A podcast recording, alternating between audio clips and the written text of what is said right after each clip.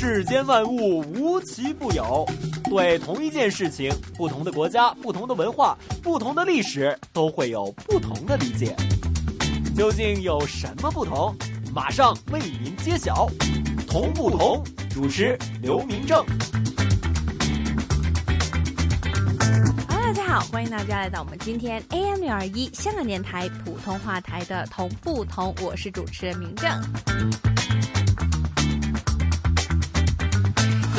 这样为大家带来的这一条胡同呢，在北京是一个相当有地位，而且相当有历史感的北京最古老的一条胡同之一，就在我们的广安门。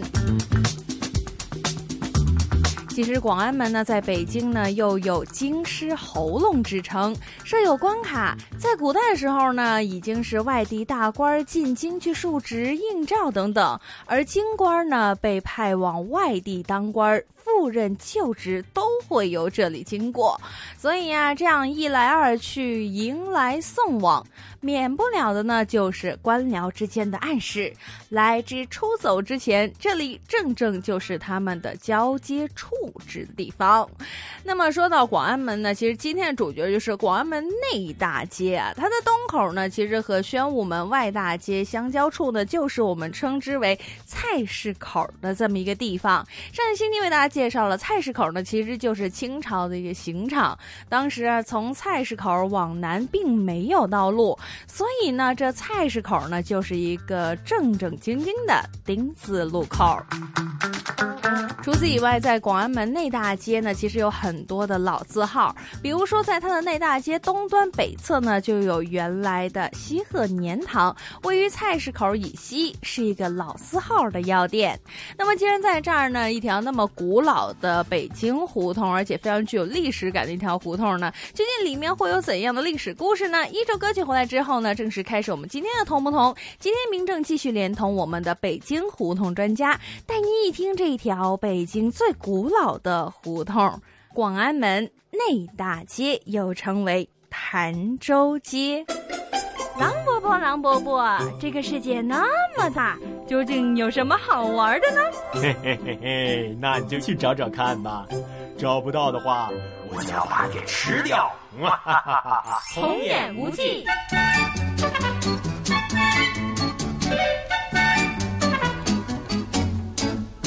小红帽呀，咱们今天是去老北京最有历史的胡同吧？特别好玩，而且啊很好去。好呀，不过在哪儿啊？嘿嘿，那你就要好好听我给你细细的道来喽。今天呢，咱们的目的地就是广安门大街，在老北京人的口中呢，还有另外一个名字叫做张义门大街。张义门呢，本来是京中都的城门，地点是广外的湾子，人们硬是啊这么叫了好几百年，直到上个世纪五十年代以后，新居民涌入，文字标牌成了地名的唯一的依据，广安门正了名。张义门呐，才逐渐淡出了人们的记忆。很多人呐都不知道，早在张义门大街之前，它的历史啊，竟是可以追溯到唐朝。千年的时光流过，描绘出一条街的前世今生。哇，我好像听过这个隔壁的老大爷说过，说什么这儿是北京最热闹的草根大街。说的没错，广安门大街呢，曾经是外城最繁华的大街，商业服务业十分发达。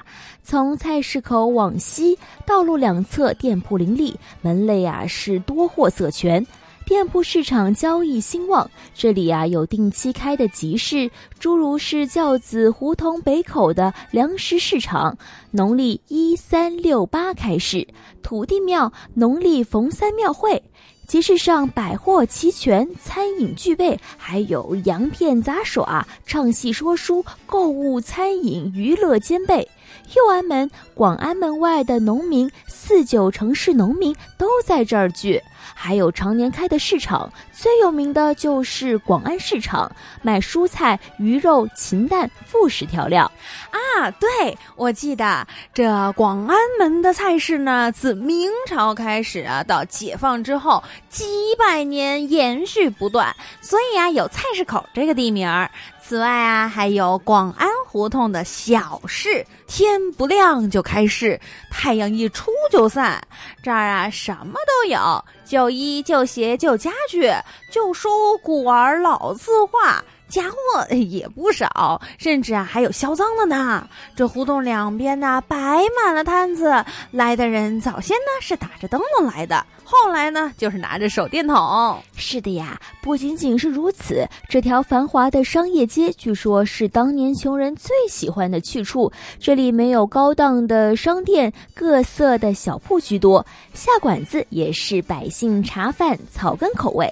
从鸡毛小店到大车店都是干店，只有通铺和光炕席、被褥另外租赁，合一而卧，就只收店钱。街面还有露天工厂、织苇席、纺大绳、打草垫等等等等。铁工厂门前的化铁炉。火花四溅，极富生活气息。哇，这想想这场面就热闹啊！我以前呢有个老同学的亲戚就是这里的老住户，他说呀，在他的记忆中，上世纪五十年代初，这里实行繁荣经济、保障供给、公私兼顾、劳资两利的政策，百业兴旺，欣欣向荣。不少老店修门面，他家对门的同福后重新油漆门面。四根砖柱，红底白字，写着上述的四句口号。每天呢，抬头就可以看见，印象十分深刻呢。哇，不知道现在还有没有啊？这个我就不确定了。不过呀，自一九五六年社会主义改造完成，公私合营，这里呀就由大商场取代了小商铺。工厂是顶了作坊，闲下来的商铺房也是住进了人家，但是街面大格局没有改变。直到上个世纪九十年代中期，两广路扩建，广安门大街两侧啊是建起一水儿大洋楼，终于成了一条现代化的大街。哎呀，这么有历史、这么有味道的胡同，咱们要不要打扮打扮，一起历史一下呀？本故事纯属虚构，如有雷同，实属巧合。找找找找不同。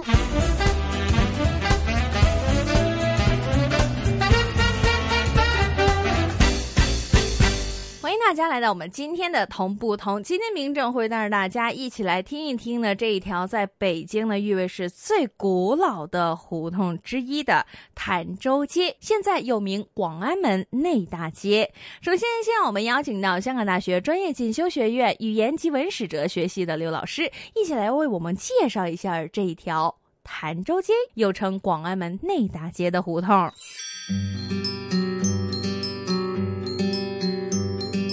广安门内大街是位于北京市西城区南部的一条大街，因为位于北京市外城广安门内而得名。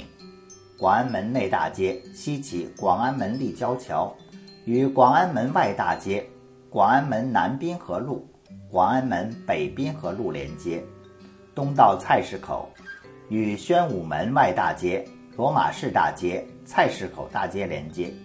广安门内大街。是北京最古老的大街之一，在唐朝时期，就是幽州城内东西走向的大街，那时候叫做潭州街。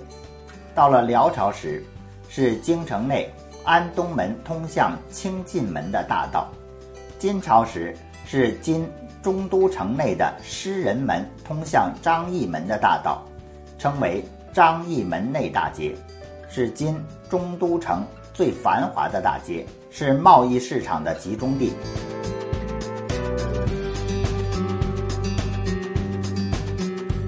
到了明朝时期，兴建广宁门，广宁门内的路段称为广宁门大街，东段称为菜市口大街。清朝道光元年，也就是一八二一年，为了避开道光帝民宁之名讳，广宁门。改称为广安门，并将两段大街合并，称为广安门大街。这个名字一直叫到了中华民国时期。到了一九四九年，中华人民共和国成立，称为广安门内大街。二零零零年初，北京市政府把广安门内大街拓宽，成为广安门大街的组成部分。二零零一年通车，如今。广安门内大街两侧的原有的平房，多数已经被拆除，留下来的是屈指可数的了。小不同时间到，你找到了吗？同不同？Bingo，答案揭晓。欢迎大家回来，我们今天的同不同？今天明正带着大家走进了这条非常具有北京历史感的一条胡同，就是潭州街，又名广安门内大街。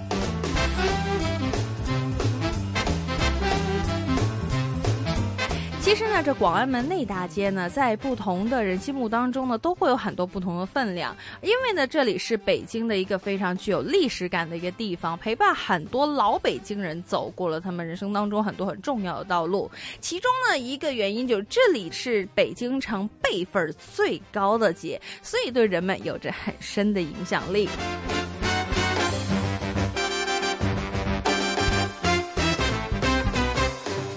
广安门内大街是北京城辈分里面最高的街，它的前身呢其实是唐朝幽州城的潭州街。辽代的时候呢，被人们从这幽州改称为南京，修城墙，西面八门。在潭州街东西两端分别是安东门和清进门，街在先，人们便把清进门又称为潭州门。辽代的安东门在菜市口西边一点儿，如今呢遗址旁边还建立了一块石碑，就在西城区西砖胡同北口马路隔离带的绿草地上。而且原来在这里附近的历史古迹还不少，比如说这儿的南边就有唐朝的法源寺，西边呢有牛街礼拜寺，还有仙路寺、大悲阁、燕角楼、报国寺和长春寺等等等等。每一个不同的寺庙都各自有他们属于自己的故事，很多人都很建议说这里非常值得人们去寄情怀古，一起来感受一下这一。种宗教带来的特殊感受。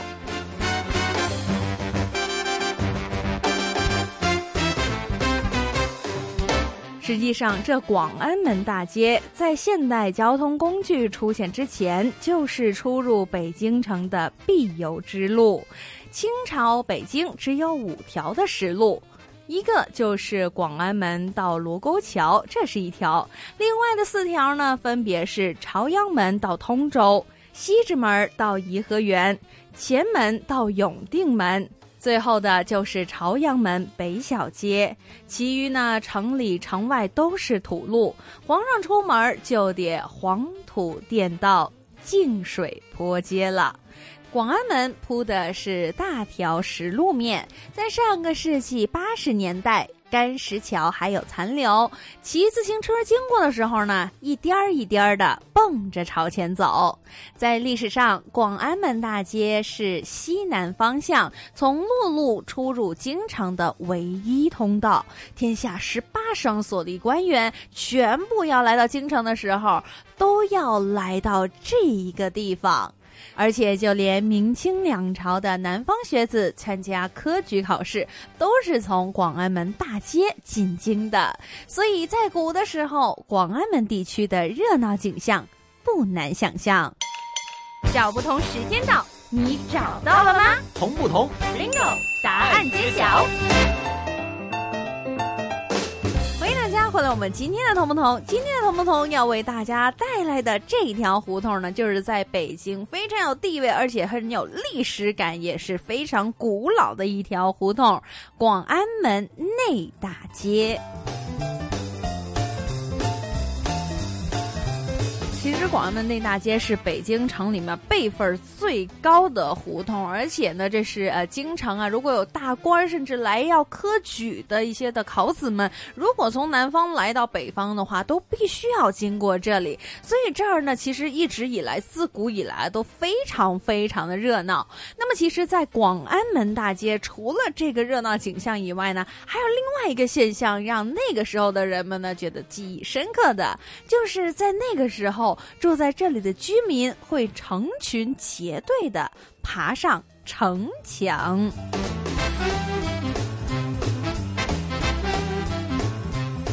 广安门大街历经了太多的岁月，奠基的也有太多的历史风云，甚至连一些可能守着广安门进驻了七十多年的人也难以尽其详。而在这些老北京人的心目当中，其实他们对于广安门大街其中一个非常深刻的童年记忆，就是他们在小的时候会爬上这广安门的城墙玩耍。北京城里九外七十六座城门都配着套盖儿的，包括箭楼和城楼等等的三大件儿一整套。广安门也是这一种的格局。城门的两侧有坡道，守城的兵将骑马登城，老百姓呢是不允许上的。在解放一开始，广安门城楼开放。附近的居民就会成群结队的上城墙、登城楼，小孩子们更是欢事。而这有十多米宽的墙顶铺着城砖，虽然有酸枣、果子和野生的杂草，可是也拦不住孩子们对这里疯狂的想象。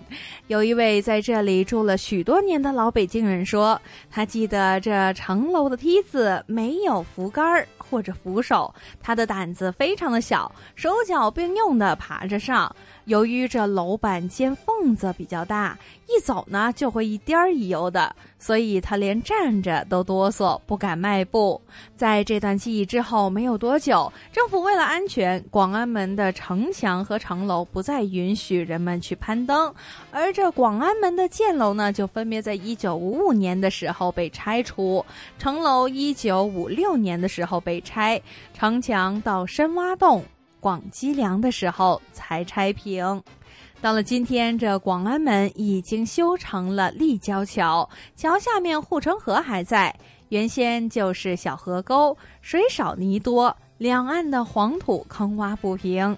到了如今，有水泥砖护坡，岸边的树木也成行。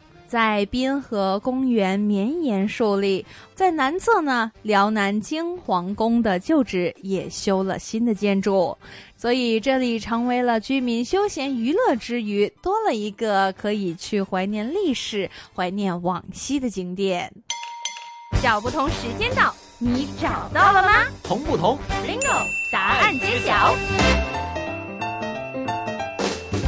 大家回来，我们今天的同不同？今天明正为大家介绍，就是这个在北京来说啊，地位非常之高的一个非常特别的胡同——广安门内大街。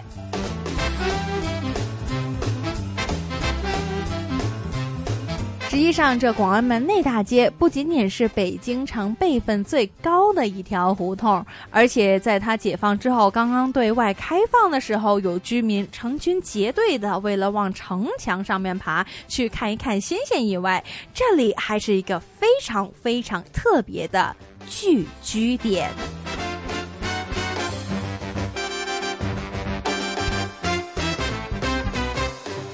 在旧的时候的广安门大街，非常的热闹，也非常的吵杂。这里聚集着三教九流、各色人等。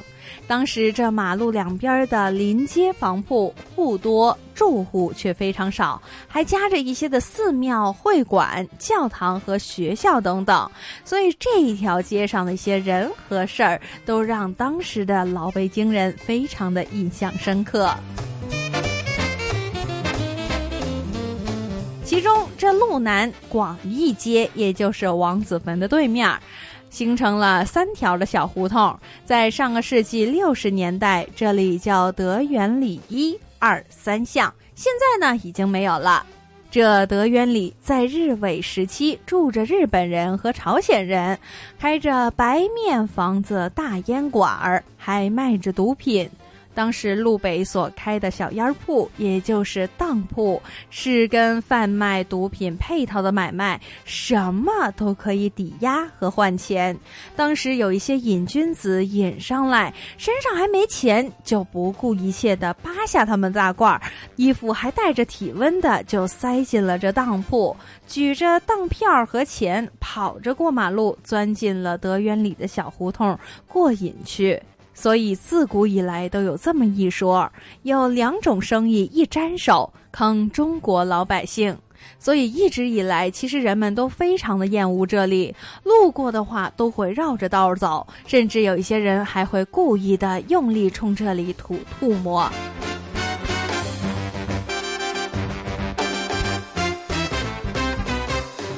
继续往东过牛街路北。如今这里已经是回民学校、居民楼和连着的操场。早年这里是陈列所和工艺所。工艺所呢，其实是清朝光绪年间顺天府尹陈弼所开设的，类似后来的实验工厂，来培训技术和试制产品，聘请工程技术人员等等。主要他们是收平民子弟，边学技艺边出产产品。工种呢还非常的多，当然啦，都是一些手工操作的技术，所以这里其实就是北京民族工业的开始。在这工艺厂的西侧呢，又办了商品陈列所，实际上这儿是一个百科博物馆，还卖门票。在上个世纪二十年代后期，工艺局和陈列所都没有了，陈列所成为了地名。据住在这里的老居民说，一九二八年以后，陈列所的展品被搬到了前门箭楼上展出。他曾经以前去看过，记得大部分都是动物的标本，鸟类有很多。在解放初期就被搬到了中山公园陈列过。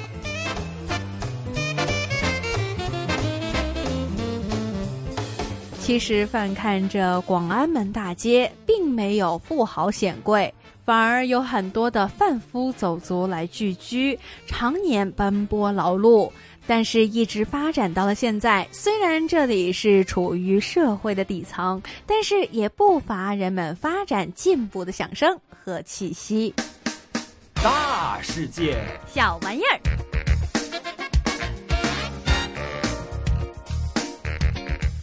欢迎大家回来，我们今天同不同的大世界小玩意儿的环节。今天呢，明正为大家介绍这个老北京地道的小玩意儿呢，就是我们中国传统的风筝。在中国呢，我们的传统风筝呢，一般分为四大个流派，分别是潍坊风筝、北京风筝。天津风筝和四川风筝，那么其实，在其中的北京风筝这么一个流派里面呢，其实已经有分为四大个门派。实际上，北京风筝原来就有四大门派，也就是哈式、马式。曹氏和金氏，到了今天呢，这四大门派里面呢，其实只有哈氏还有曹氏呢被成功的遗传承传了下来。那么，为了能够让这个风筝的艺术呢流传下去呢，这两派风筝的掌门人其实都曾经表示过，愿意呢将祖传的手艺传给真正喜欢风筝艺术的人，不再拘泥于呢说只传子女的这一个习俗，因为他们觉得非。非物质遗产的传承才是最重要的。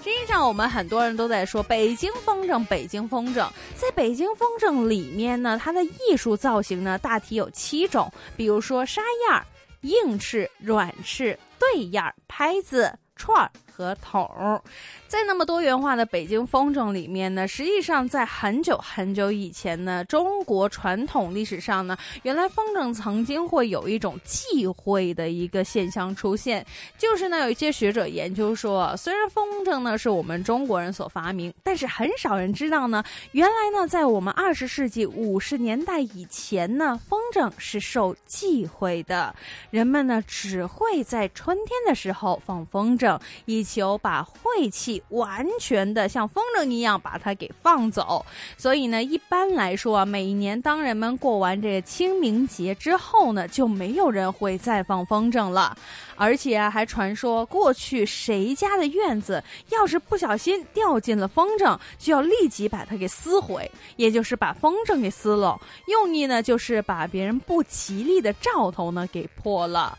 在上个世纪六十年代开始呢，这一种忌。会，当然就慢慢慢慢的开始不存在在我们的生活当中。到了今天，我们可以看到老北京城的天空中飞翔的风筝，也成为了春天里的一道亮丽的风景线。